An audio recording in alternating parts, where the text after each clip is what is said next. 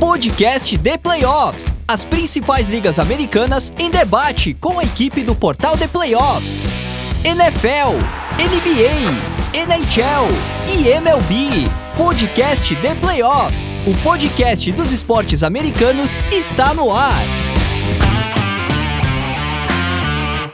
Salve, salve galera! Podcast The Playoffs na área para repassar tudo que rolou aí nessa abertura da off da Free Agency da NBA. Muitos negócios já definidos, basicamente todos os grandes jogadores já que estavam livres no mercado já assinaram novos contratos. Tem craques aí querendo troca, pedindo troca, enfim, bastante coisa para a gente conversar. Então é aquele momento da NBA que chega as especulações. Hoje, dia 3 do 7, que é o momento que a gente está gravando, começa a Summer League. Então, para quem está com saudade de NBA, já tem pelo menos um gostinho aí com alguns jovens jogadores e, e caras aí que procuram seu espaço na NBA já entrando em quadra. Então, tem um pouquinho aí de NBA rolando já. Mas o foco agora é debater um pouco desses contratos, como ficam as equipes, ainda tem possibilidades de trocas, enfim, bastante coisa ainda para acontecer. E hoje a mesa tá cheia aqui, bastante gente, todo mundo aqui para dar seus pitacos. Eu começo por ele, Guilherme Biscoito. Tudo bem, Biscoito? Como é que você tá? Tô bem, gente. aí, é... acabou a NBA, né? Então aquela época do ano que a gente fica meio, é, fudeu, mano. Três meses você tem que saber que você tem um cachorro para cuidar que você tem louça para lavar, então esses assuntos que você deixou pendente durante toda a temporada é hora de você resolver. Mas a gente gosta de fofoca também, né? Então nada melhor do que off-season aí para para atualizar as fofocas pra gente, tanto do Zion quanto de jogadores trocando de time. Então, o Lakers mandou bem, infelizmente o Tuca vai ter que falar bem do Lakers e eu tô ansioso para ouvir isso. pois é, Lakers que conseguiu bons negócios aí. A gente vai falar bastante de Lakers. E já que o Biscoito chamou, o Tuca, vou chamar ele aqui, né? Pedro Moreira na área para falar de um momento conturbado de Portland, né? Portland que tem aí a possibilidade, é. não, a muito provável troca do Lillard aí já na janela. Pode ser até que quando sai esse podcast essa troca já tenha acontecido, mas agora, 7 e 9 da noite, que é o momento que estamos gravando, não tem troca do Lillard ainda. E aí, Tuca, como é que você tá? Fala Piero, fala Jeff, fala Biscoito. É, cara, momento de apreensão, né? Acho que é pela primeira vez é, o pessoal de Portland tá vivendo isso meio que hora a hora, saber o que vai acontecer, né? Com, com a franquia. Quer dizer, com o destino do Lillard que vai vir em troca, né? Principalmente, para saber quais são os próximos passos, né? Então, minha internet até tentou me boicotar para não falar mal do Lakers hoje, né? Mas para falar bem do Lakers hoje, mas vai ser difícil escapar. Eu vou falar só um pouquinho, assim, deixar vocês que, que manjam mais falar sobre esse time maravilhoso que a gente gosta tanto. Aí, o biscoito todo feliz com o Leicão. E para completar a mesa, Jefferson Venâncio, o nosso Jeff, meu parceiro de sofrimento pelo Corinthians e agora de alegria pelos Knicks. Tá, tá gostando do que o Knicks tá fazendo na off-season por enquanto, Jeff? Opa, fala Piero, Tuca, Biscoito, pô, um abraço para todos aí que estão ouvindo a gente. Tô gostando, tô gostando. Aí, os Knicks não se movimentaram muito, né? é, acabaram contratando só o Dante de Vincenzo. E, mas gostei da contratação, acho um jogador bem interessante, vai ajudar bastante nas bolas do perímetro ali. E, e fazer a, a, panela né, da, de Vila Nova, campeã universitária da MCA em 2018. Gostei, gostei da contratação. A gente acabou é, perdendo né, o Topping também, que eu gostava, é um bom jogador, contribuía bastante na rotação ali.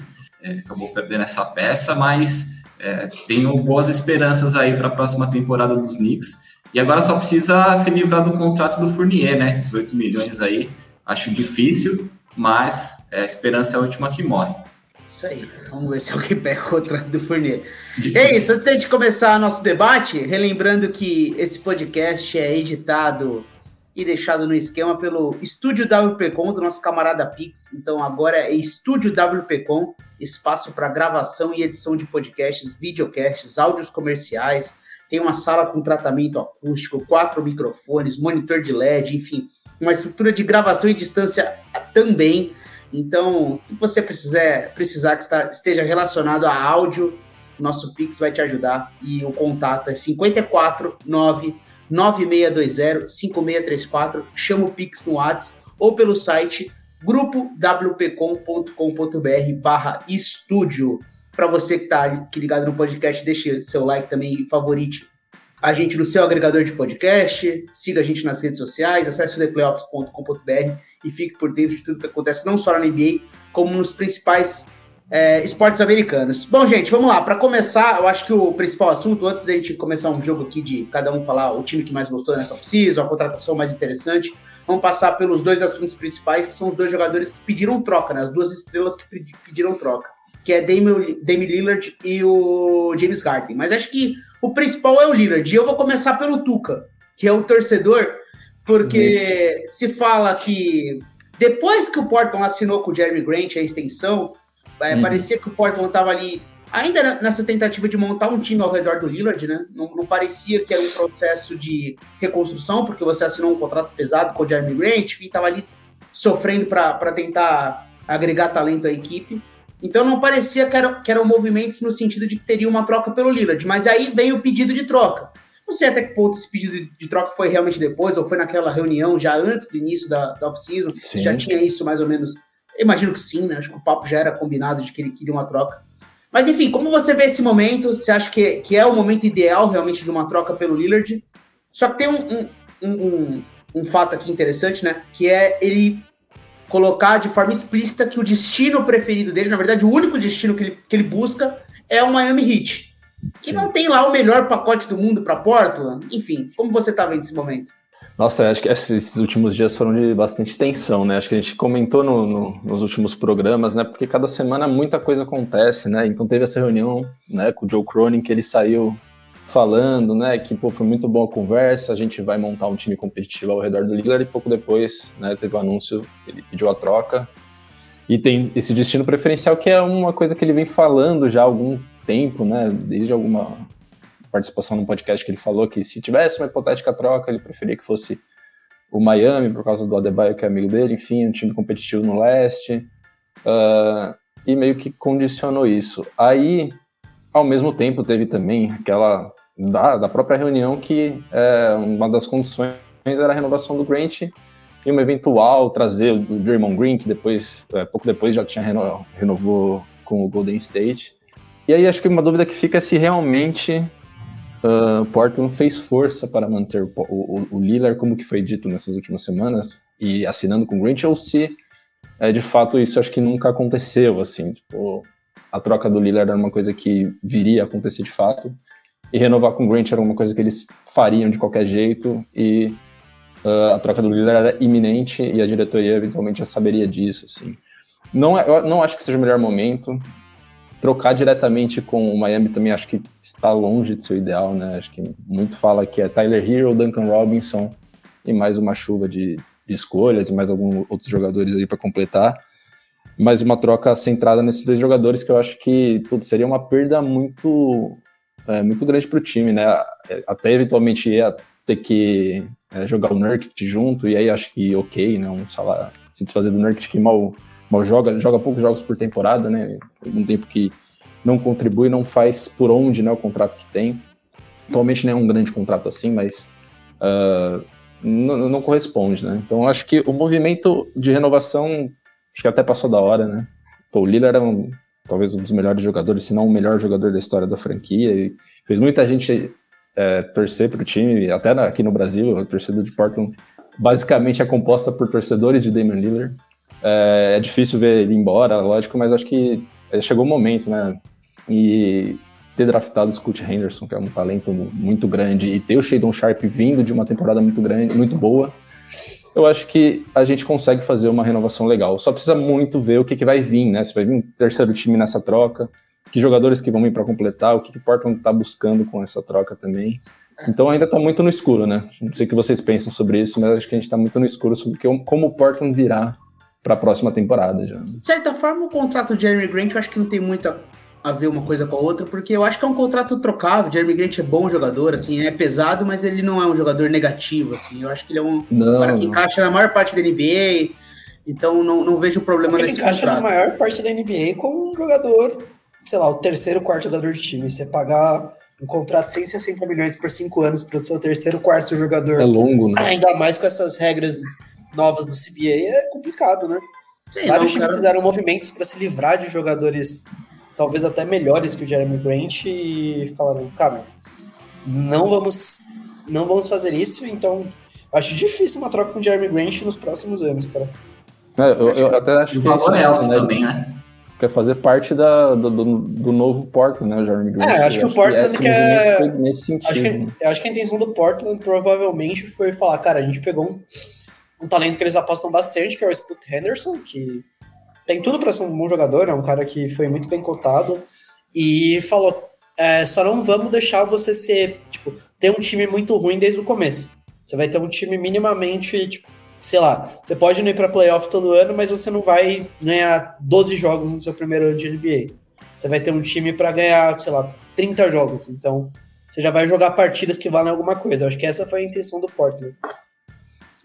Eu acho que no fim o Portland pode conseguir. Assim, eu acho que não acho que é um contrato que você vai conseguir coisas em trocas, mas eu acho que é um, é um contrato que você vai conseguir despejar, talvez, na próxima temporada, se você achar possível. Mas pode ser que não. Enfim, vamos ver.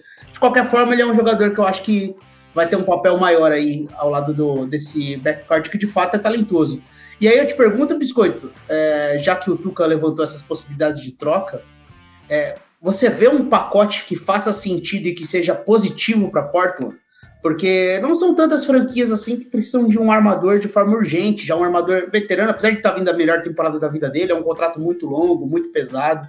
Você vê um no mercado um negócio que faça sentido e que seja melhor do que uma possível proposta de Hero, duas picks de primeira rodada, um swap, talvez ali o Lowry para você mandar o Nurkic junto, enfim. Você vê esse, esse negócio no mercado? Cara, vejo por um jogador em específico que também pediu troca, que é o James Harden. Cara, acho que isso seria até bom pro Blazers, porque o, cara, o Lillard vai ter um contrato em 26, 27 da pequena bagatela de 63 milhões de dólares, velho. Então é muito dinheiro. Cara, tipo, e eu duvido que o Lillard em 2026, 27 ele vai estar jogando um basquete que ele mereça ganhar esse salário, assim. Acho Não muito vai, não vai, que ele, Não, não vai, né? Que ele esteja nesse nível que ele tá hoje, daqui com 37 anos. Então, eu acho que o Harden seria bom porque o Harden é um aluguel, né? Ele vai jogar uma temporada só. Então, é, você se livra dele. Ele é trocável também, né? Porque, cara, algum time ali na metade da temporada pode ficar desesperado e falar: Meu, traz o Harden que a gente quer. A gente acha que a gente tem chance de ganhar um título se tiver o Harden. E aí o Blazers ganha umas escolinhas de draft legais pelo, por um Harden no meio da, da temporada. Então, eu acho que seria É, bom mas- pro Blazers tentar beliscar o Harden. Eu acho que se essa troca acontecer, vai ter um terceiro time que vai receber o Harden, e aí o Blazers recebe Jogadores jovens, talvez. É, os jogadores jovens dessa, do que vem dessas três trocas. Eu acho que é muito difícil o Portland querer o. É Eu já acho que o. É, é, o fato de ser um ano só é interessante, porque um time que pode passar por um processo de reconstrução, você não quer atrelar contratos muito longos. O próprio Hero é um contrato muito longo, talvez não, não É, cabe muito, porque o Hero é um jogador até repetitivo para esse elenco, né? A gente falou de É, Shadon Sharp, Anthony Simons. Scoot, Scoot Henderson, Fernie Simon, será que faz sentido ter um Hero sendo. É, é mais para você construir um pivô, talvez agora, um jogador mais de. para ser um cara grande, para crescer junto com esses jogadores. Vai Enfim, complementar aí, mais né, o, o- a equipe, vai, vai ajudar melhor ali na composição do quinteto, né? Junto com o Grant, eu, eu acho que faz mais sentido um pivô ali para completar esse, esse time. O, É, a gente o- só tem o Nurk e, na verdade, o, o Watford que a gente né, deu o fim nele, né? Então, realmente, não tem um pivô. E, e o Nurk não dá pra contar, né? A gente sofreu bastante com isso na temporada passada, né? Acho que ele fa- falou bastante em envolver mesmo o Philadelphia, né? O Harden indo pra um, um outro time, mas, assim, o Maxi não estaria disponível, né? Então, E tem um um, tem, É isso excelente mesmo. não. Inclusive, o Brian Windhorst né, falou hoje que, cara, pode ser o Michael Jordan no Prime. O, o Sixers já falou pra NBA inteira que não adianta fazer qualquer contato pelo Therese Maxey. É, então, Já tá prometida a extensão dele ao final da temporada, que só, só não deram a extensão agora por causa de, de questões contratuais, por causa do Tobias Harris, enfim. É, questões Questão- salariais, né? Porque Questões, salariais. questões salariais, exatamente. Uma questão financeira, mas que o, o, o Therese Maxey é o futuro da franquia e ele é o favorito, inclusive, para prêmio de Motion Improved Play já na próxima temporada, sem o Harden, enfim. É, eu acho que o Therese Maxey ele realmente é um jogador muito bom. Não sei se é para ser completamente inegociável em qualquer circunstância, mas acho que o Sixers faz bem em dar blindagem e dar moral pro seu armador. E aí, Jeff, você vê algum negócio? Eu vi gente falando sobre requentar a possibilidade, de, possibilidade do Jalen Brown no Portland, né? Que falou sobre troca uhum. em relação a ele, se fazia sentido no Boston. Só que tem uma parada, né, Jeff? O, o Tuca vai falar um pouco mais sobre isso, porque ele é, tem o cara como ídolo, mas a relação do Lillard com a franquia é muito forte. De certa forma, não digo que, que seja uma gratidão, porque o Portland sempre pagou o Lillard. O Lillard não fez nada de graça, mas ele é um cara que realmente mudou a franquia, formou torcedores por, por todo mundo. Então, será que, no fim das contas, vai pesar a coisa tipo, beleza, vai. Talvez tinha uma proposta melhor, mas vamos fazer o favor pro Lillard, vamos levar ele para onde ele quer. É, tudo caminha, na sua opinião, para que realmente seja o hit e seja um negócio que talvez não seja o ideal, mas que o Portland faça o favor pelo Lillard? Sim, acho que faz sentido essa relação entre, entre franquia e, e, jogador, né? Depois de tantos anos de serviços prestados, acho que faz sentido, mas também não dá para lesar totalmente o lado de, de Portland também, né? É, esse pacote de Miami eu acho bem, bem ruim, assim, para o Miller e para o Portland. É, eu não faria, né? Se tivesse ali para tomar decisão, não faria. E falando de Boston, acho que para ele que quer vencer, né, que ele faz, é, ele faz questão, né, de, de, de, brigar pelo título, de vencer, eu acho que um, ir para o Boston Celtics eu acho que faz mais sentido nesse, é, nesse objetivo dele. Acho que é um time pronto, é, é um time é, que tem boas peças, contratou agora o Porzingis, né, que, que é um cara que vai ajudar também. Então acho que faz mais sentido para ele, com esse objetivo de vencer, ir para Boston do que ir para Miami. E até pela essa questão também do, do, do pacote de, de, Miami que não é tão atrativo. É, Miami, de certa forma, se conseguir o Lillard, vira um candidataço, né? Porque eu acho que é o que o time precisava, né? Um desafogo, um cara de, de ataque em meia quadra, que consegue aumentar o espaçamento do time por si só. Faria do patamar, sentido. né? Do patamar, do, patamar do Hit, sem dúvida nenhuma. Hit perdeu peças importantes nessa off-season, né? Jogadores que eles conseguiram desenvolver, mas que saíram, né? Causa do Gabe Vincent e do Max Struz. O Hit é um time que tá apostando tudo nessa off-season em conseguir o Lillard, né, Tuca? E aí, é, nesse cenário, você acha que o, o Portland vai mesmo fazer o favor ou o Portland vai realmente seguir o que os reports vêm dizendo, de que eles vão fazer a melhor troca disponível? Cara, difícil, né? Eu acho que o respeito é bem grande mesmo, né? E realmente o, o Lillard é a cara da franquia há muito tempo, né? É, eu acho que vai acabar fazendo o. Vai fazer as vontades dele, mas vai ter que é, envolvendo uma terceira equipe, né? Para trazer melhores jogadores possíveis. Uma troca que, que foi debatida bastante, pelo menos nos grupos aqui do Portland que a gente frequenta, é envolvendo o Brooklyn Nets, né? Que era um outro, é. um outro destino que o, que o, que o, que o Heat, ó, que o Lillard falou nas entrevistas antes, assim, ah, depois do Heat seria o Nets o time que ele gostaria de ir, porque o Michael Bridges também é amigo dele, enfim. E aí seria envolvendo Ben Simmons, né? Ben Simmons e mais algum jogador para bater salário, potencialmente um Royce O'Neal da vida, assim, que tem contato inspirante, mas daria certo. Mas, mas assim, o pessoal apostar em Ben Simmons. É, apostar em Ben Simmons. É uma é, coisa, né? Se o, se o Lillard tá querendo sair de Portland porque ele quer um time para ser campeão, eu acho que o Brooklyn não é esse time. O Brooklyn não tá nesse estágio ainda. O Brooklyn tem um, um bom projeto, com o Lillard seria um bom time, né? Cameron Johnson agora sendo a extensão dele, Michael Bridges é, Colin, é, o Colin Sexton, não, Nick Claxton, olha. É, jogadores jovens ali para jogar junto, mas eu não vejo um time campeão ali. Talvez o Lillard também pode ter uma, uma questão de querer morar numa cidade grande, né? Um grande mercado. O cara quer morar em Nova York. Pode ser, aí talvez os Nets façam sentido. Os Knicks, então. É, é, mas aí. Mas aí. A gente tá bem servido ali do. do é, acho que o Jalen Brunson não vai ser trocado. É, então vai ser complicado. Mas é isso. É, então, encerrado o, o nome do Lillard aqui, né? A gente vai, caso pinte alguma coisa durante o programa, mas imagino que não vai acontecer. A gente volta aqui para falar quando sair a troca do Lillard, ou caso aconteça uma reviravolta e ele fique, enfim. A gente vai ainda falar muito sobre o nome dele. E o Biscoito até citou a possibilidade de uma troca direta pelo Harden, o Harden que surpreendeu todo mundo, né? Ah, pegou a player option dele de 35 milhões e falou pro Daryl Morey, ó, me troca, não quero aqui, é, já era, não gostei desse ano que eu passei aqui, o Doc Rivers foi embora, mas o problema não é só ele. Eu não quero ficar em, fila, em Filadélfia. E agora ele é o recordista, né? A gente viu isso na, nas redes sociais, né? Que ele é o primeiro jogador da NBA a fazer três pedidos de troca na carreira. E aí, Biscoito, qual que é o seu sentimento por James Harden e esse momento da carreira dele? Cara, acho que ele deve ter listado a cidade que tem o melhor strip club, strip club dos Estados Unidos, deve ter falado, mano, eu quero ir pra lá, velho. Cara, assim, ele quer, conhe quer, conhecer muitos strip clubs, que é, Estados Unidos afora, hein? Exato. De repente, ele, ele acha outro país aí pra jogar. Mas, cara, ele tá numa situação boa. É o Louco Abreu da NBA, né? Era uma dupla que. Era uma dupla que funcionava com o, com o Embiid. Não dá pra negar isso. Foi uma dupla boa, assim. Perderam no jogo 7 pro, pro Boston, mas é, é um time que tinha. Tinha capacidade. Tem capacidade de ganhar um título esse time com ele. É um time redondo. Você fala, pô, legal, é um time que funciona. Não ganhou por detalhes. Doc Rivers é sempre o Doc Rivers, né? Um cara que, ele é amaldiçoado, ele tem a, na testa dele escrito perdedor, não sei que, que mística que tem, que acontece sempre isso, mas é, foi meio incompreensível para mim. O, o Moore é um cara que ele conhece, cara que ele, inclusive, segundo os, os é, as falas da época, o Moore foi um dos motivos dele querer ir pro Sixers, né? Então, isso é bom. É, mas falou, não, já era, fudeu. E aí ele pediu para ficar.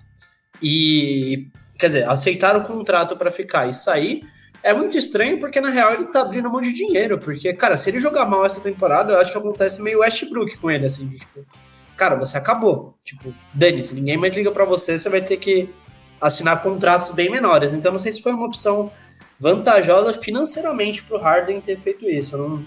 Porque eu acho que uma temporada dele não tão boa agora, cara, meio que acabou o Harden na NBA. Porque todo mundo fala, meu, você enche o saco. Ninguém sabe se você fica aqui mais de uma temporada ou não. É e você já não tá jogando tão bem assim pra você exigir isso. Então, amigão, você não vai mais ganhar 40, 50 milhões de dólares, não. Você vai ter que aceitar bem menos. Mas será que o. É assim, eu, eu, me permito talvez pensar que o Philadelphia não ofereceu o máximo para ele. Eu acho que talvez, talvez, talvez tenha acontecido. Talvez o Philadelphia é, tenha cara, colocado a mão na consciência, talvez, de uma forma, ó, esse contrato daqui a dois anos vai ficar horroroso. Mas a questão é, o, o agente dele com certeza falou com o mercado e deve e, cara, deve ter visto que ele não receberia isso no mercado. É, então. Com certeza ele sairia do contrato. É, então. Eles falavam muito sobre Houston, né? Eu falei, pô, não faz sentido, mas aí o Houston pegou e começou a rasgar dinheiro na, na frente de uma maneira completamente maluca. É, e o, o. E aí o Harden tá no mercado. Você vê alguma coisa aí pro, pro Harden, Jeff? Você fala.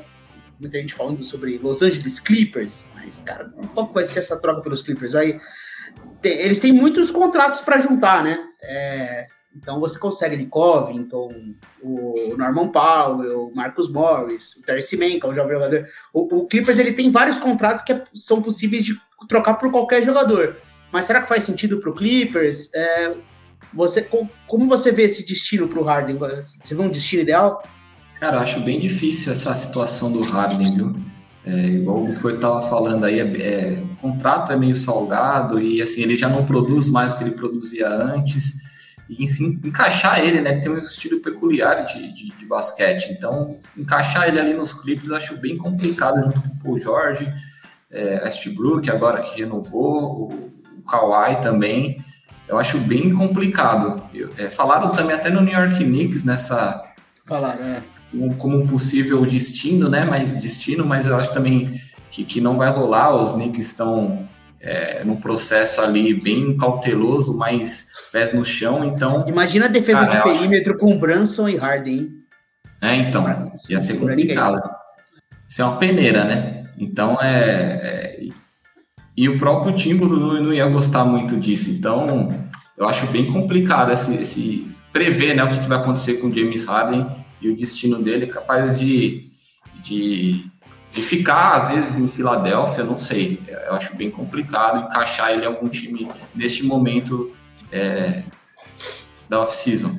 É, isso aí. Tem algum, algum pitaco ainda que não foi falado, Tuca, sobre o, o James Garden? Ou, ou você prefere não se pronunciar sobre esse atleta?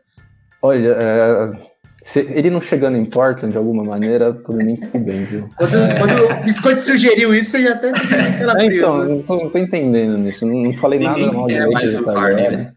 Não, é, eu acho que a franquia também tá tomando outro rumo, tem que tomar outro rumo, na verdade. Acho que o Harden não chegaria para nada, assim. Simplesmente o Portland não teria efeito nenhum. Eu gostava da ideia dele em Houston, mas assim. É, então, é, tem isso. É, mas, bom, saiu aquela notícia, né, que ele não teria gostado dos comentários do Jalen Green e tal, que o Jalen Green não via muito bem, talvez a chegada dele, que dariam, seriam um obstáculo ao desenvolvimento dos jovens lá, enfim. É, mas enfim, não, não, não, tem a possibilidade de Houston também agora, mas eu gostava dessa ideia. É, agora, eu acho que é isso mesmo que vocês falaram, assim, é, batata quente, assim, não sei onde ele desembarcaria. Se o, se o Phoenix Suns não tivesse feito a troca pelo Bradley Bill, muito provavelmente teria sido o destino do James Garden. Muito provável, assim, porque seria a troca que estaria ali, o Suns precisava de mais um jogador, mas Sim. eu acho que não tendo ela, eu acho que... Precisava não, o Suns queria, porque, cara, depois a gente pode discutir mais isso, mas não gostei tanto da troca do Bradley Bill, sendo honesto. Foi uma. É, foi, o Santos precisava de. É, não tinha muito o que fazer, né? Com o contrato do Chris Paul, e tava pensando em dispensar ele, no fim transformou ainda no Bradley Bill, né? Mas de certa forma, de fato, ele é um contrato também muito pesado e por muitos anos, né? E tem a no trade clause lá que ele vai carregar para a vida inteira dele. Então, o, pela vida inteira não, pelo contrato inteiro dele, que dura quase a vida inteira, porque tem muitos anos. é, mas, mas é isso. Bom, é, e o James Harden, que por mais que a gente criticou aqui por muitos minutos, ele foi o líder de assistência da última temporada, decidiu jogos no, nos playoffs, por mais que tenha desaparecido de outros. É o pacote de James Harden, né? Bom ele é, só que a gente sabe exatamente os problemas que ele carrega junto com ele. Vamos ver quem que vai assumir esse compromisso, ou se ele também tem uma reviravolta e ele permanece em Filadélfia. Bom, Agora, para a gente deixar a coisa mais dinâmica, eu vou pedir para cada um de vocês ir jogando um time que vocês gostaram dessa Lakers. E aí Phoenix. depois a gente vai dos que não gostaram. Vamos lá. Ó, Tuca, a gente vai falar do Suns daqui a pouco, então tá, tô contigo, também gostei. Ah, então vai lá, Biscoito. Você quer começar pelos Lakers, é isso? Não. Então vamos fala aí, fala, fala aí porque é, o Lakers, relembrando, o Lakers assinou com o D'Angelo Russell, né? É, reassinou com ele, né? Basicamente um contrato de 37 milhões por dois anos. Honesto. Austin Reeves, 56 milhões por quatro anos. Que loucura, cara. Eu pensava que o Austin Reeves ia ganhar na casa dos 90, sendo bem sincero, me surpreendeu. Isso aí muito. acho que foi o ponto alto também. Inacreditável esse contrato do Austin Reeves. A gente vê o Dylan Brooks ganhando 80 milhões por quatro anos e o Austin Reeves sai por 56. Tem uma player option no último ano. No último ano. O Spurs tinha um, todo o cap, eu falei, pô, o Spurs vai ser um time que vai oferecer 90 milhões. Pra... É, é, que, é isso que me revolta. Por que, que alguém não faz a proposta, mas para obrigar o Lakers a cobrir? Não, fazem favor pro Lakers. É, é difícil, o, né? O Lakers assinar com jogadores, né? Então, realmente. Pô, é, exato, já, já é fácil. Ninguém quer jogar no Lakers, ninguém quer jogar no Lakers. Hashimura, 51 milhões por 3 anos. Aí o Lakers entrou no hype do Hashimura, mas tá valendo, jogou o stopper do, do Jokic, né? O homem que para Nicole Jokic mais ou menos. É, Gabe Vincent, 33 milhões por três temporadas. É, Cameron Reddish, Jackson Reyes e Torian Prince também por contratos de dois anos e Torian Prince por um ano. Enfim, muitas contratações, um elenco que faz todo sentido ao redor de LeBron James e Anthony Davis, né, Biscoito? Cara, então, o Lakers foi um time que é, até saíram matérias durante durante depois da, da temporada acabar que o Lakers ia prezar pela continuidade. Que é uma coisa que o Lakers, desde que o LeBron chegou, o Lakers renova o time todo ano.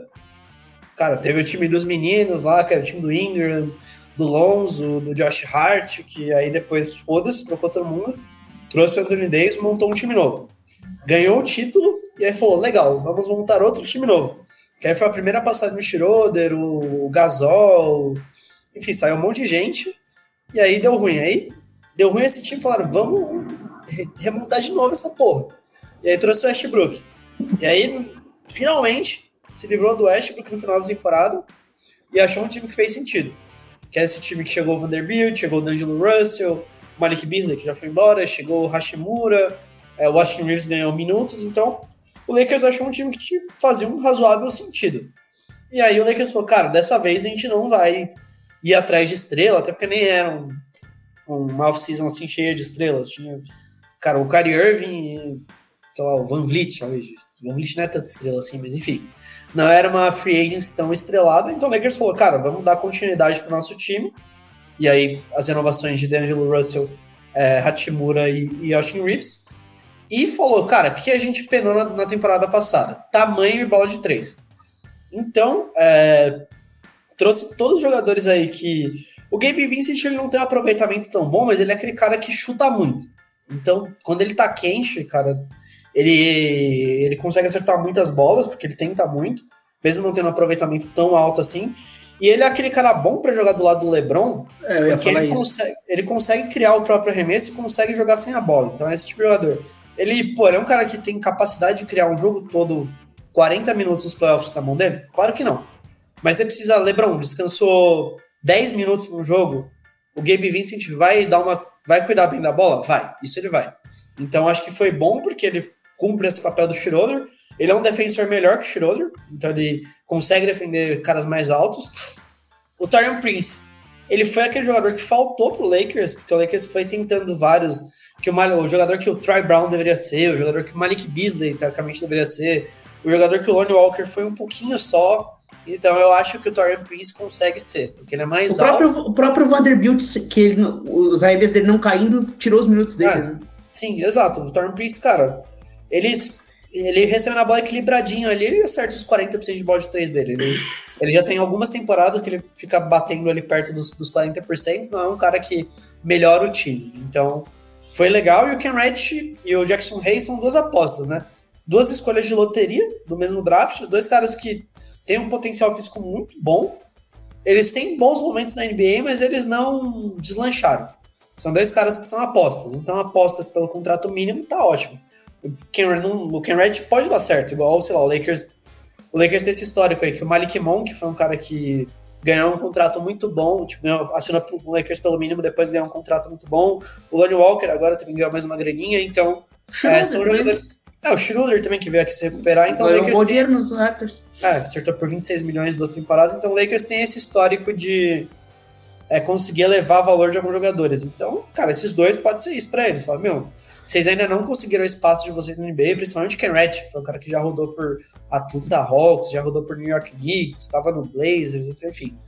Um cara que já rodou bastante e sempre teve é, partidas boas em todos os times, mas nunca conseguiu se lanchar. Então acho que é uma boa aposta, também é um cara de mais tamanho, de mais força, mais atleticismo, que é o que faltou pro Lakers. Então acho que o Lakers achou uma forma de jogar que fez sentido durante a temporada, quis manter isso e, e arrumar um pouco os buracos. É o time perfeito? Não, não é. É o favorito ao título? Não é, mas é um time mais qualificado do que. O, acho que a torcida do Lakers chega com mais esperanças para a temporada do que nas últimas duas, com certeza, que o Westbrook estava lá para começar a temporada. Então, acho que o Lakers achou um time que faz sentido e, e foi, foi um time que chegou na final da, da conferência. Então, não tá tão distante assim. Tomou um 4x0, beleza. Mas. Quatro jogos apertados. Quatro jogos Sim. apertados. A diferença de pontos do Lakers foi menor do que a do Heat, por exemplo, que chegou a ganhar um jogo. Então, o saldo de Tudo pontos. passa ali- também pela condição física, né, do, do Davis e do LeBron James, que tá um ano mais velho, né?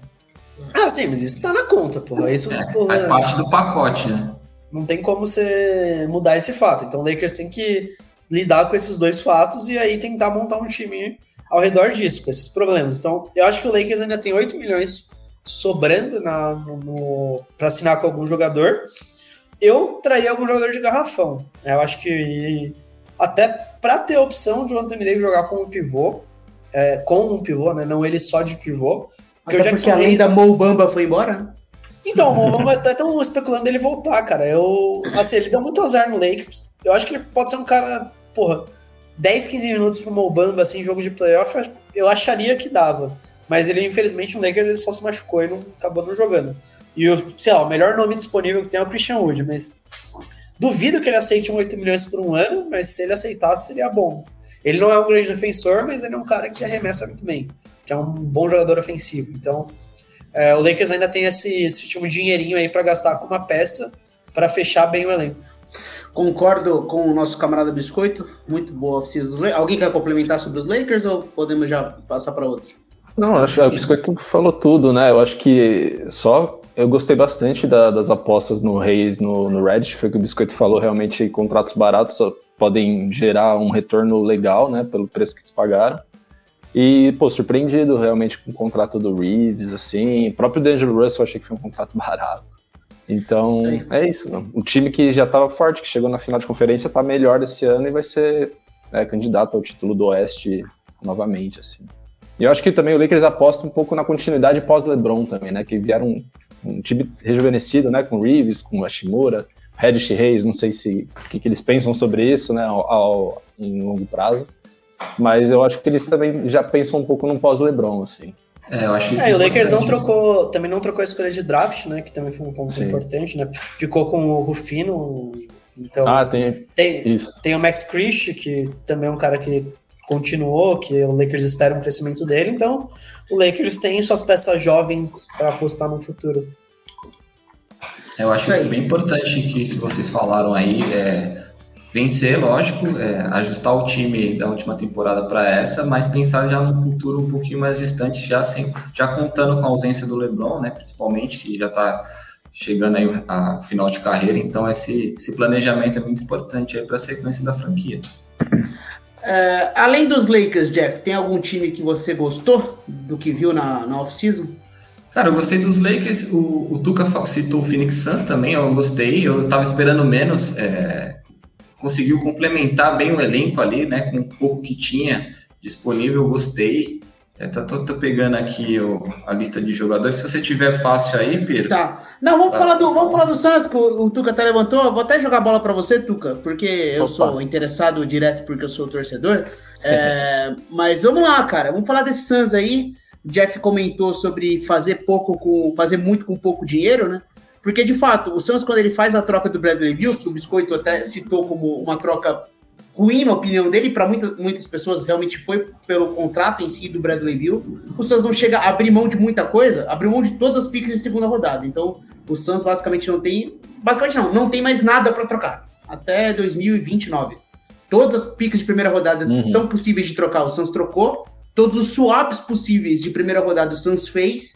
E todas as escolhas de segunda rodada o Suns trocou. Então, o time simplesmente tá Complicado. dilacerado para as próximas temporadas. É, all-in total em Kevin Durant, Bradley Beal, Devin Booker. E a partir daí o Suns tinha que construir um elenco sem mid-level, sem aquele. sem qualquer tipo de exceção contratual. É só contrato mínimo. E aí o Suns foi no mercado e trouxe Drew Banks, o pivô que vai suprir a ausência do Jock Landale, que assinou com o Houston Rockets. É, Keita Bates jogador que teve boa temporada no Spurs. Damian Lee volta para mais uma temporada. O Meto vem do Sacramento Kings. Josh Okogie assina por mais uma temporada. Yuta Watanabe vem do Brooklyn Nets. E o Eric Gordon assinou também pelo mínimo, que foi uma surpresa. Todos os contratos basicamente são dois anos, com uma player option no segundo ano. É aquela coisa dos jogadores que chegam, tentam fazer uma boa temporada e aí na próxima temporada é, vão testar o mercado, muito provavelmente, para caso consigam mais grana em outro lugar. Bom, do que era possível, né, Tuca? Foi uma boa off-season, né?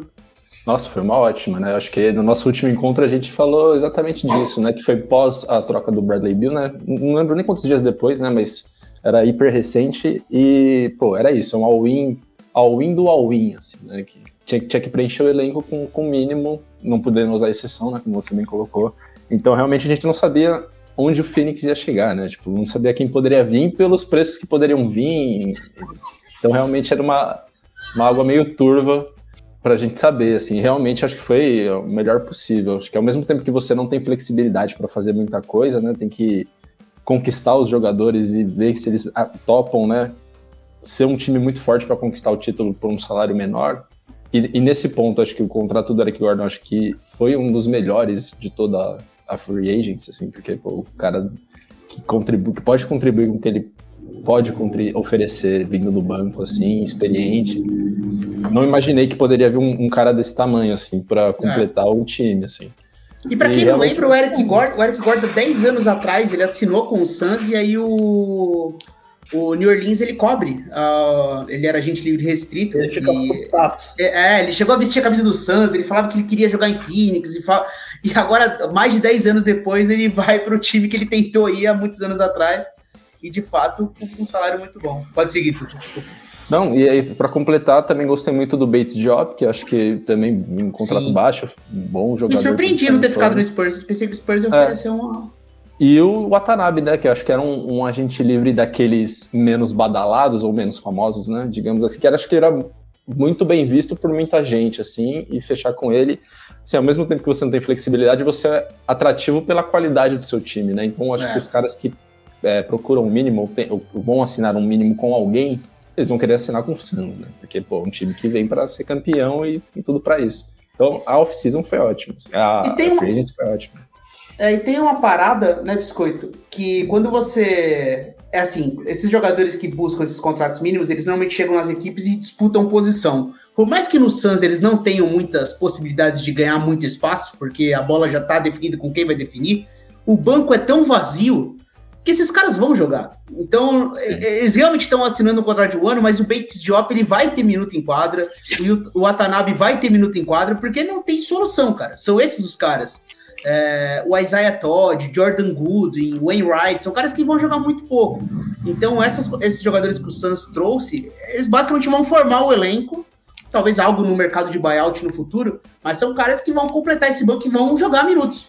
O Torrey Craig saiu, por exemplo, foi para os Bulls, né? então Uhum. É, é, essa galera mesmo que vai chegar no Suns e vai jogar, né? É, cara, o Suns conseguiu ao menos uma identidade, que o Suns são. Eu, me fugiu o número, eu vi, cara, no Twitter essa semana, mas eu acho que o Suns tem oito jogadores com mais de 36% de aproveitamento na, na última temporada de bode 3. É, é, então, o Watanabe arremessou acima dos 40 e o é, Keita Bates Diop foi flertando com os 40. Uhum, são caras que e esses caras muito arremesso, porque, pelo amor de Deus, aí, Bradley Bill, Devin Booker e Kevin Durant, mano, assim, cara, vão toda hora dobrar neles e uma. Cara, você vai ter aquele. Você vai ter que ser aquele cara que tá sempre atento que uma hora a bola sobra para você. E aí você tem que ser capaz de, de converter essa bola. Provavelmente, não sei, Pedro, o que quinteto titular você imagina do Suns para começar a temporada? Cara, vai ser. Eu acho que talvez comece com o Josh Okog, né? Talvez ah, para é, início de temporada. É difícil aí, né? Eu acho que falta o armador de ofício aí nesse é, time. É, não, não tem, eu acho que é. O, o, Frank Vogel na coletiva ele chega a citar que ele vai testar a possibilidade de iniciar com o Cameron Payne mesmo. Não o Cameron Payne liderando a segunda unidade, mas levando a bola. Mas acho que o Payne ele é, é a identidade de um armador reserva mesmo, né? Essa coisa de energia, de correr a quadra. Talvez ele não combine tanto com esses caras. Eu acho que vai ser uma temporada de muito Booker armando, cara. Eu acho que vai ser muito Booker armando. É Booker, é, Lakers, o, o, time campeão tinha, tinha o LeBron de armador, né? Então, é, eu acho que vai ser Booker. Vai começar a temporada minha aposta. Booker, Okogi, Bradley Bill, Kevin Durant e DeAndre Ayton. Acho que começa é, Uma coisa assim. que me preocupa desse time, cara, é defesa. Assim, eu não vejo é. como esse Santos vai conseguir defender bem. Cara, e aí, que... talvez se faltar altura, aí um cara com ou o Keita Bates Jobs ou o Watanabe, que são alas grandes, ganham a posição do Okogi.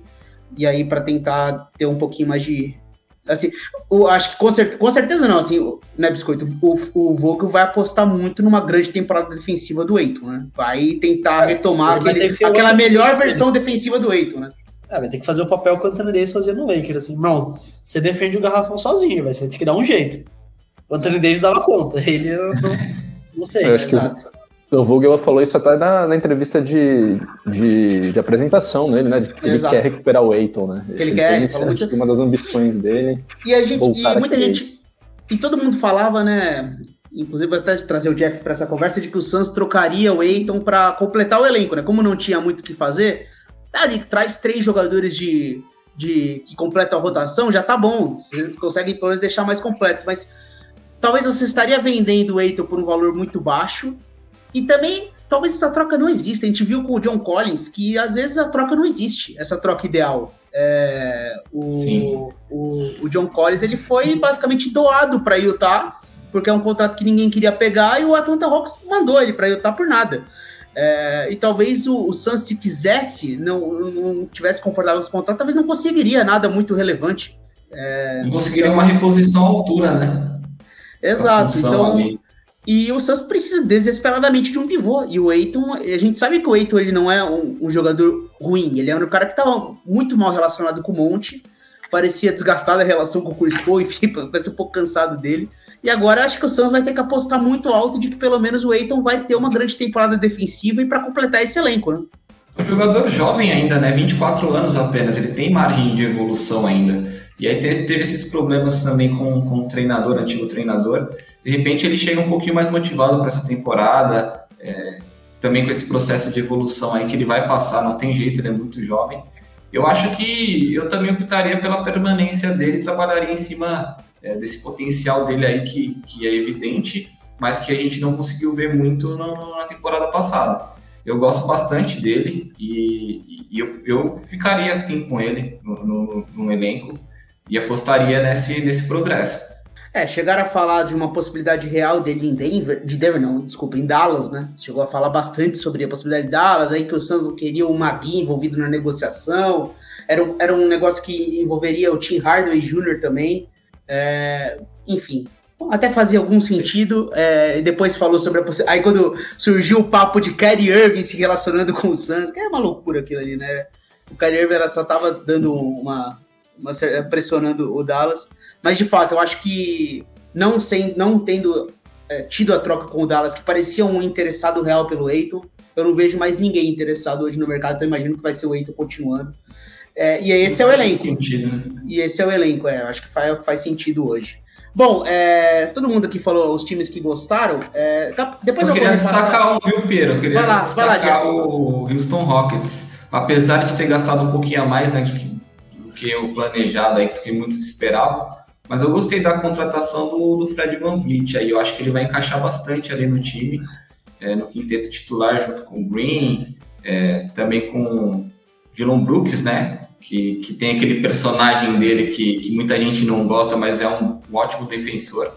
E eu gostei das movimentações. Não gostei muito do contrato, né? Do Brooks, por exemplo, que acho que paga um pouquinho demais. Mas eu acho que o quinteto ali vai ficar bem interessante ali. Acho que é uma franquia que que brigará ali por, pelo, por uma vaga no play-in, só para é. ser rápido aí conseguir terminar as pautas aí, destacando o Houston Rockets. O Houston precisava de jogadores de verdade, pelo menos, né? Porque, cara, não dá para jogar mais uma temporada sendo horroroso. Só aquela coisa do Jalen Green e o Kevin Porter fazendo o que queria, era bem constrangedor.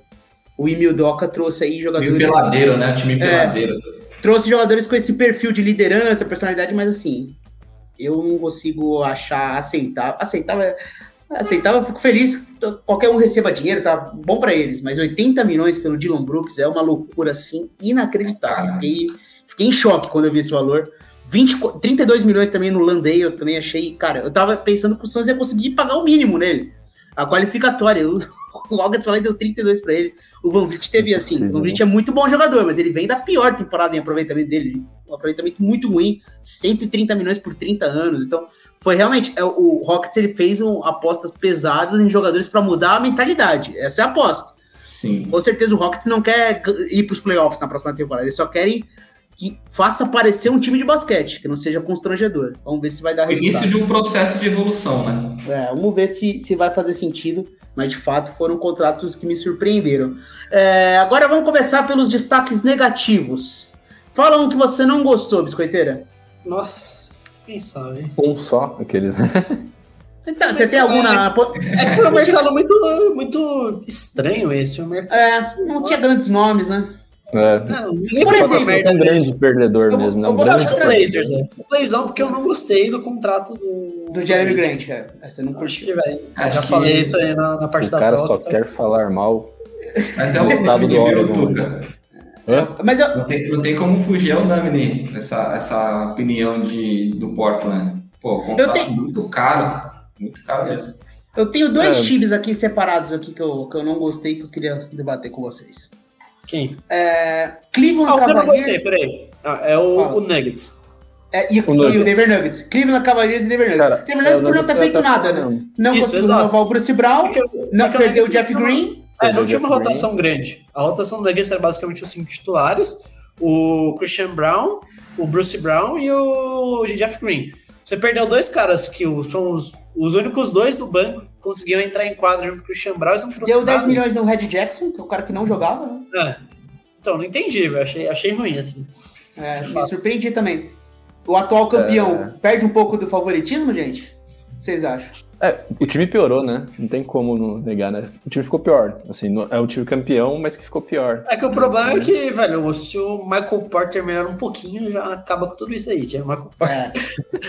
É, é verdade. tipo, foda-se. Então, é, eles, Michael... eles tinham uma margem pra errar, mas assim, eu acho que você precisa de elenco, cara. Acho que, principalmente pra é. temporada regular.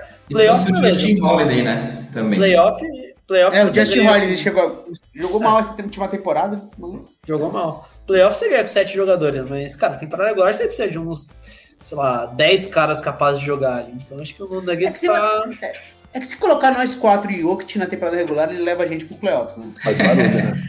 cara, inacreditável. É, eu e, acho então, eu, vai lá, falar o time, mas... Ah, o uh, O Philadelphia eu achei que também é um time que saiu, acabou saindo perdendo, assim. Porque perdeu É. jogadores, né? Perdeu o Niang, perdeu o McDaniels, pegou, perdeu o Shake Milton, vai trocar o Harden.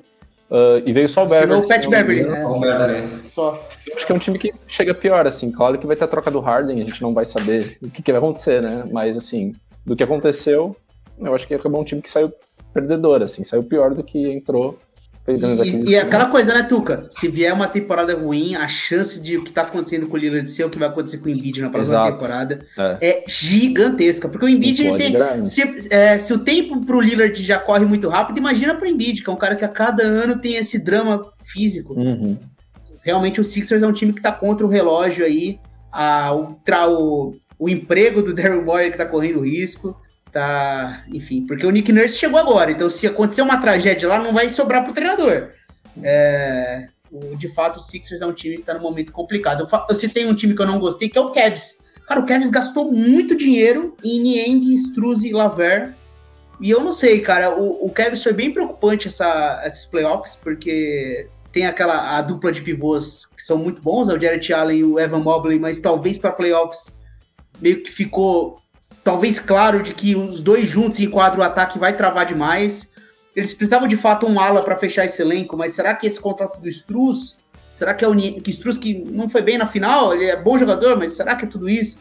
O Niang, que era um coadjuvante ali no, Philadelphia, um contrato também que eu não, não entendi pro Laver. O Cavs é um time que eu esperava alguma coisa mais ousada e eles me decepcionaram, sendo bem sincero. Não gostei dos contratos que eles ofereceram, mas talvez ali fechar esse quinteto com o Struz, eles precisavam de um arremessador a mais, de um ala a mais. Vamos ver. Ah, A questão não é nem tanto as peças que eles contrataram, sim o valor pago, né? Eu acho que faz sentido essas adições que eles fizeram, ah, adicionar o perímetro ali, bola de três, mas o, o valor realmente fica um pouquinho salgado aí para a franquia. Agora vamos naquele bate-bola jogo rápido da nossa querida Gabi Gabriela. É, extensões dos rookies. É, tem quatro aqui que foram bastante pesadas, né? Desmond Bain, 207/5. E aí os máximos de 260/5 para Halliburton, Anthony Edwards e Lamelo Ball. Essas quatro aqui, tem alguma que vocês acham que foi precipitada? Que esses caras ainda não se provaram? Ou é basicamente o que todo time em reconstrução e sem muito talento faz com os jovens? Oferece o máximo que tem disponível e assina com eles. Lamelo Ball, Anthony Edwards, Halliburton e Desmond Bain. Tem algum destaque aqui que vocês fazem para algum deles? Não, Cara, eu- na minha opinião, Pode falar, não. Jeff. Na minha opinião, não. Acho que era isso mesmo. Tinha que, que pagar, não tem jeito. São equipes em reconstrução, como você disse, então não tinha muito o que fazer nesses casos aí. Surpre- É, é ruim você ver o Bane ganhando tanto dinheiro, assim, né? Então, Mas nesse é, novo tipo, né? CBA é que tipo, É. você tem que admitir que esse cara vai ser uma estrela. E aí você É. não pode dar um contrato pro jogador que você não tem essa certeza. E o Bane não tem essa certeza.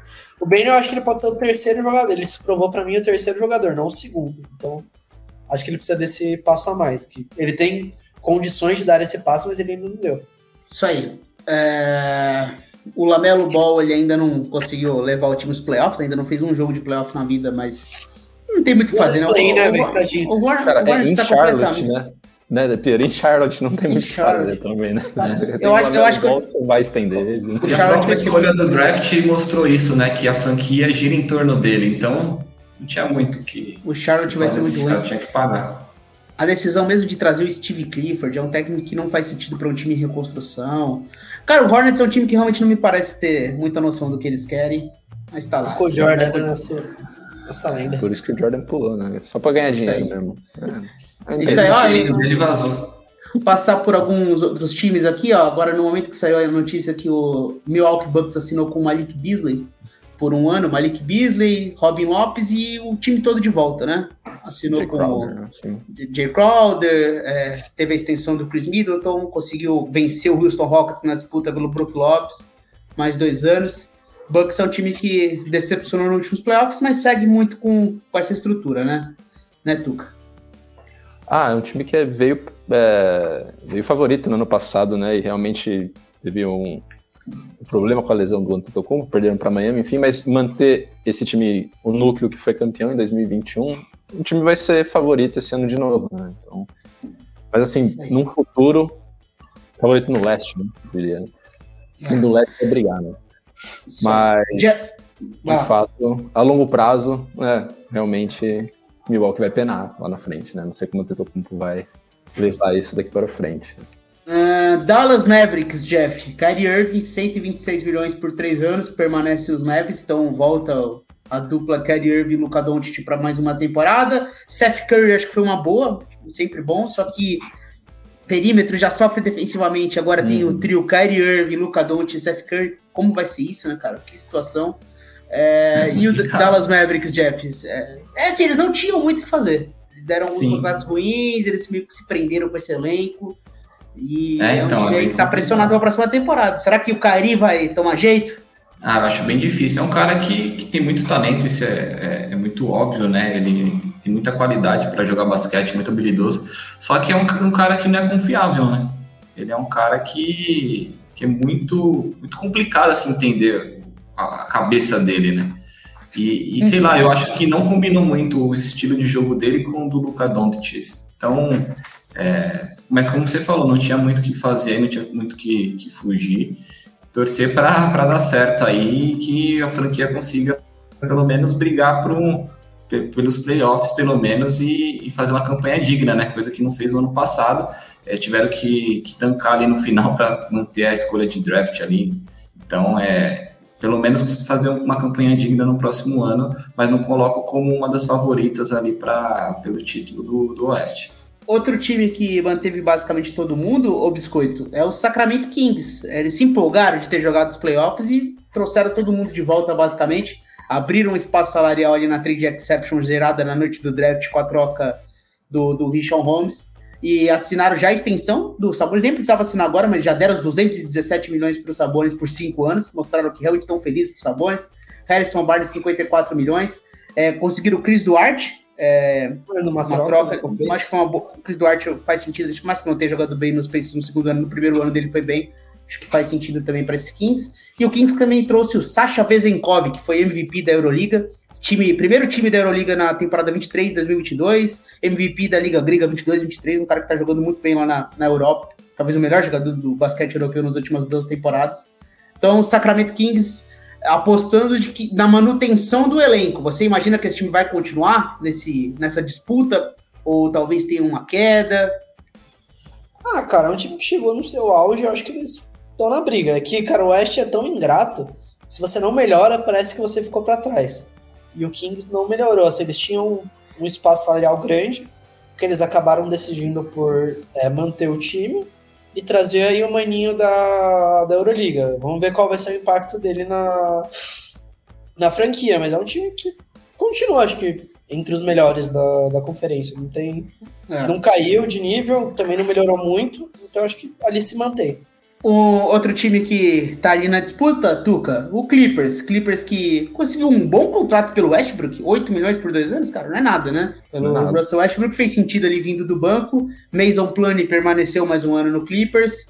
É, KJ Martin chegou de Houston numa troca também, é um, um jovem promissor aí. E o Clippers que parece que é o mesmo time. O Clippers, ele nunca tem a oportunidade de brigar porque sempre acontece uma lesão, esse time não esteve só teve saudável na bolha ali, né? Na bolha estavam o Paul George e o Kawhi e eles tomam aquela virada vexatória ali para Denver, mas hoje a gente vê que o Denver era muito bom.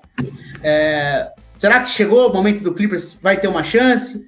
O Clippers é um time que tem obrigação, ou pelo menos deve ser ativo nesse mercado de trocas? Eles têm muitos jogadores aí para juntar salário, para fazer uma segunda troca, ou você acha que esse elenco já é o suficiente para o Clippers estar na briga? Então, eu acho que sim. É um elenco suficiente para o Clippers estar na briga, mas parece que toda notícia de, de interesse de jogador ou algum time que tenha peças para trocar, e são muitos contratos inspirantes por jogadores que são valiosos, né? Querendo ou não.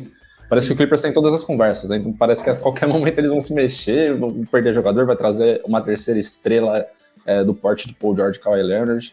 Mas acho que o time que tem hoje se mantém saudável realmente é um time que vai brigar no, no Oeste, no top 4 na temporada regular, mas a dificuldade realmente é essa, né? Com Kawhi Leonard, com Paul George.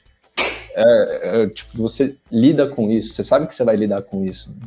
São jogadores, é um time que bastante experiente, né? Jogadores, muitos jogadores acima de 30 anos que já se provaram na liga e tem uma profundidade muito grande, né? Com é, Covington, Morris, Powell, Paul George, Kawhi, o Zubat, o Tyrese Mann, Mason Plumlee, o Westbrook fez playoff muito bom e veio com esse contrato muito, é, e renovou com esse contrato baixo. É um time muito profundo, né? Então, se mantém é. esse time e mantém saudável, vai brigar lá em cima. Agora, se vai trocar alguém, trazer uma terceira estrela, aí tem que rever um pouco, né?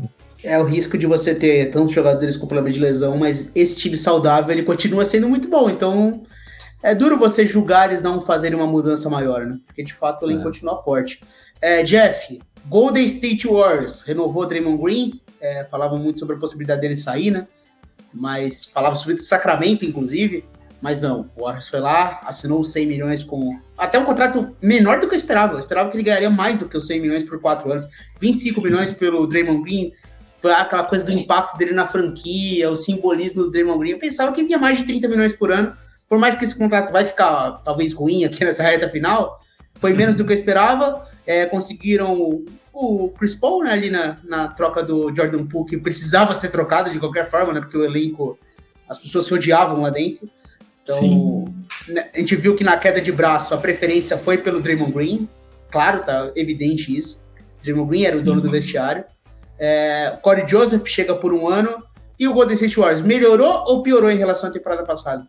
Eu acho que ficou mais ou menos é, igual. A lógico, o Chris Paul ele, ele dá um, um, aumenta o nível de qualidade ali do time. Não acho que ele vai começar é, como titular nesse início de, de, no início da temporada. Eu acho que ele vai vir mais do banco, ajudando o, a segunda unidade ali.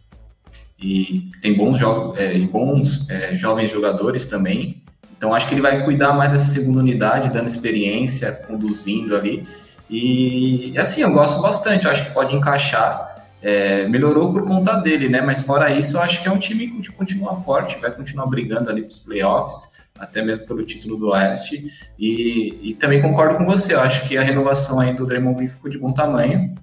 Eu também esperava um pouquinho mais aí é, para ele, então acho que fez sentido essa renovação e nessa queda de braço, nitidamente, ele ganharia do, do Paul, não tem jeito. Então, eu gostei, eu acho que, que faz sentido sim, eu acho que o Golden State vai se manter entre as principais equipes ali do Oeste, sem dúvida. É isso aí. É, e para a gente finalizar aqui, é, um time que não fez nada por enquanto, Biscoito, é, é o San Antonio Spurs, que está com muito cap aí sobrando, tem o Embeyama chegando. Será que eles estão naquele dilema do vamos acelerar não vamos, vamos, vamos tempo ao tempo, só que o, o Popovich, será que o Spurs tem alguma ansiedade para oferecer um time competitivo o Popovich logo no primeiro, segundo ano? De certa forma, você se, você se decepcionou com o Spurs não ter feito nada, basicamente, nessa off-season? Cara, acho que não, velho. Acho que o Spurs assumiu esse papel do rebuild total e falou, meu, não tem realmente ninguém que eu traga agora que vai dar um valor para esse time, então é melhor deixar o Embanyama aprender, velho. Podia pegar o Evan Fournier, né, Biscoito? Pra ajudar lá os Knicks, pô. Francês, né? Francês, uma mentoria francesa. Ali. Então, cara, acho que é isso. O Spurs não tinha muito o que fazer. Não é um time para ganhar agora, então falou, cara, não tem nenhum jovem ou não tem nenhum jogador que vai conseguir causar um impacto pro Imbaniama, sei lá, jogar playoff esse ano. Então, acho que ficou por isso mesmo. É isso aí, eu destaco o Indiana Pacers também, que fez um contrato surpreendente, né? 45 milhões pro Bruce Brown, me surpreendeu bastante. Não imaginava que ele ia ganhar tudo isso. Mas o Pacers vai ser um time aí que vai jogar, vai ser legal de ver. Os times do Carlisle normalmente são interessantes, então vai ser uma correria danada. Esse time já corria muito. Imagina agora com o Bruce Brown e o Obi Top puxando contra-ataque. Os dois caras dentro Sim. das suas posições, jogadores que gostam de atacar em transição muito velozes, então vai ser um time que vai correr muito, pontuações altíssimas novamente com o Indiana Pacers. Talvez esse time do Carlisle seja pelo menos divertido lá pelo leste. Mas é isso. Conforme as coisas forem acontecendo, se seu time não foi comentado aqui, a gente vai falar deles em algum momento, mas é porque realmente hoje foi um para repassar tudo. É... E é isso. Valeu, Tuca. Valeu, gente. Valeu, Piero. Valeu, Jeff. Valeu, Biscoito. Você comentou a Summer League, né, Piero? Acho que é bom é, ficar de olho né, nos calouros que vão jogar e os brasileiros também, né? Já vai ter o Iago, o Gui Santos e o, e o Márcio jogando. Acho que é bom dar, ficar atento, ver o que, que eles aprontam aí nesses é sempre, jogos de verão. É sempre bom a gente ficar de olho nos jovens jogadores. Valeu, Biscoito! Valeu, gente. Obrigado aí. Acho que agora eu não sei quando a gente faz o programa de novo, porque todo mundo merece férias, então aí um grande abraço aí a todos. É, tem as trocas do Harden e Lillard aí, né? Não vai deixar uma pitadinha de reality show aí pra nós nessas férias É, NBA, teve, Biscoito? teve o reencontro do casamento às cegas. Tem alguma opinião, Biscoito, sobre. Rio Shore, alguma coisa assim? Um highlight só, né? Tem, mas hoje eu não quero falar. Então, tá Tá suave. Tá aí a, a opinião do Biscoito. É, valeu, Jeff. Valeu, Piero, valeu, Tuca, Biscoito. Pô, sempre um prazer estar com vocês aqui. E vamos acompanhar a Summer League aí, acompanhar os brasileiros e, e vamos ver, né, o que vai acontecer aí no restante da, da, dessas É, tem férias. o aí, né? Márcio, o Márcio Santos, né? Que é o brasileiro que tá jogando a Summer Sim. League pela Atlanta Hawks. Então fica aí o, pra, para vermos ele. Sim. E é isso. Um abraço a todo mundo aí. É, e sempre lembrando, galera, que esse podcast ele é totalmente editado pelo Estúdio WPcom. Então, se você procura um espaço para gravação, edição de podcast, videocast, áudios comerciais, uma sala com tratamento acústico, quatro microfones, monitor de LED, enfim, e também uma estrutura para gravação e edição à distância, entre em contato com o Pix se você está procurando qualquer coisa nesse sentido. É, o contato pelo WhatsApp é 54 99620 5634. Tem aqui na descrição esses dados, ou pelo site grupo wpcom.com.br barra estúdio. E é isso, fale com o Pix e faça parte aí também do estúdio WPcom. É, sempre lembrando, galera, deixe o seu like, curta a gente no seu agregador de podcast, compartilhe a palavra, é, acesse as redes sociais de Playoffs, o site theplayoffs.com.br para ficar por dentro de tudo que acontece na NBA e em todos os esportes americanos. Valeu e até a próxima. A gente não sabe quando a gente volta, mas em algum momento a gente volta, porque ainda tem algumas coisas para acontecer na NBA. Valeu!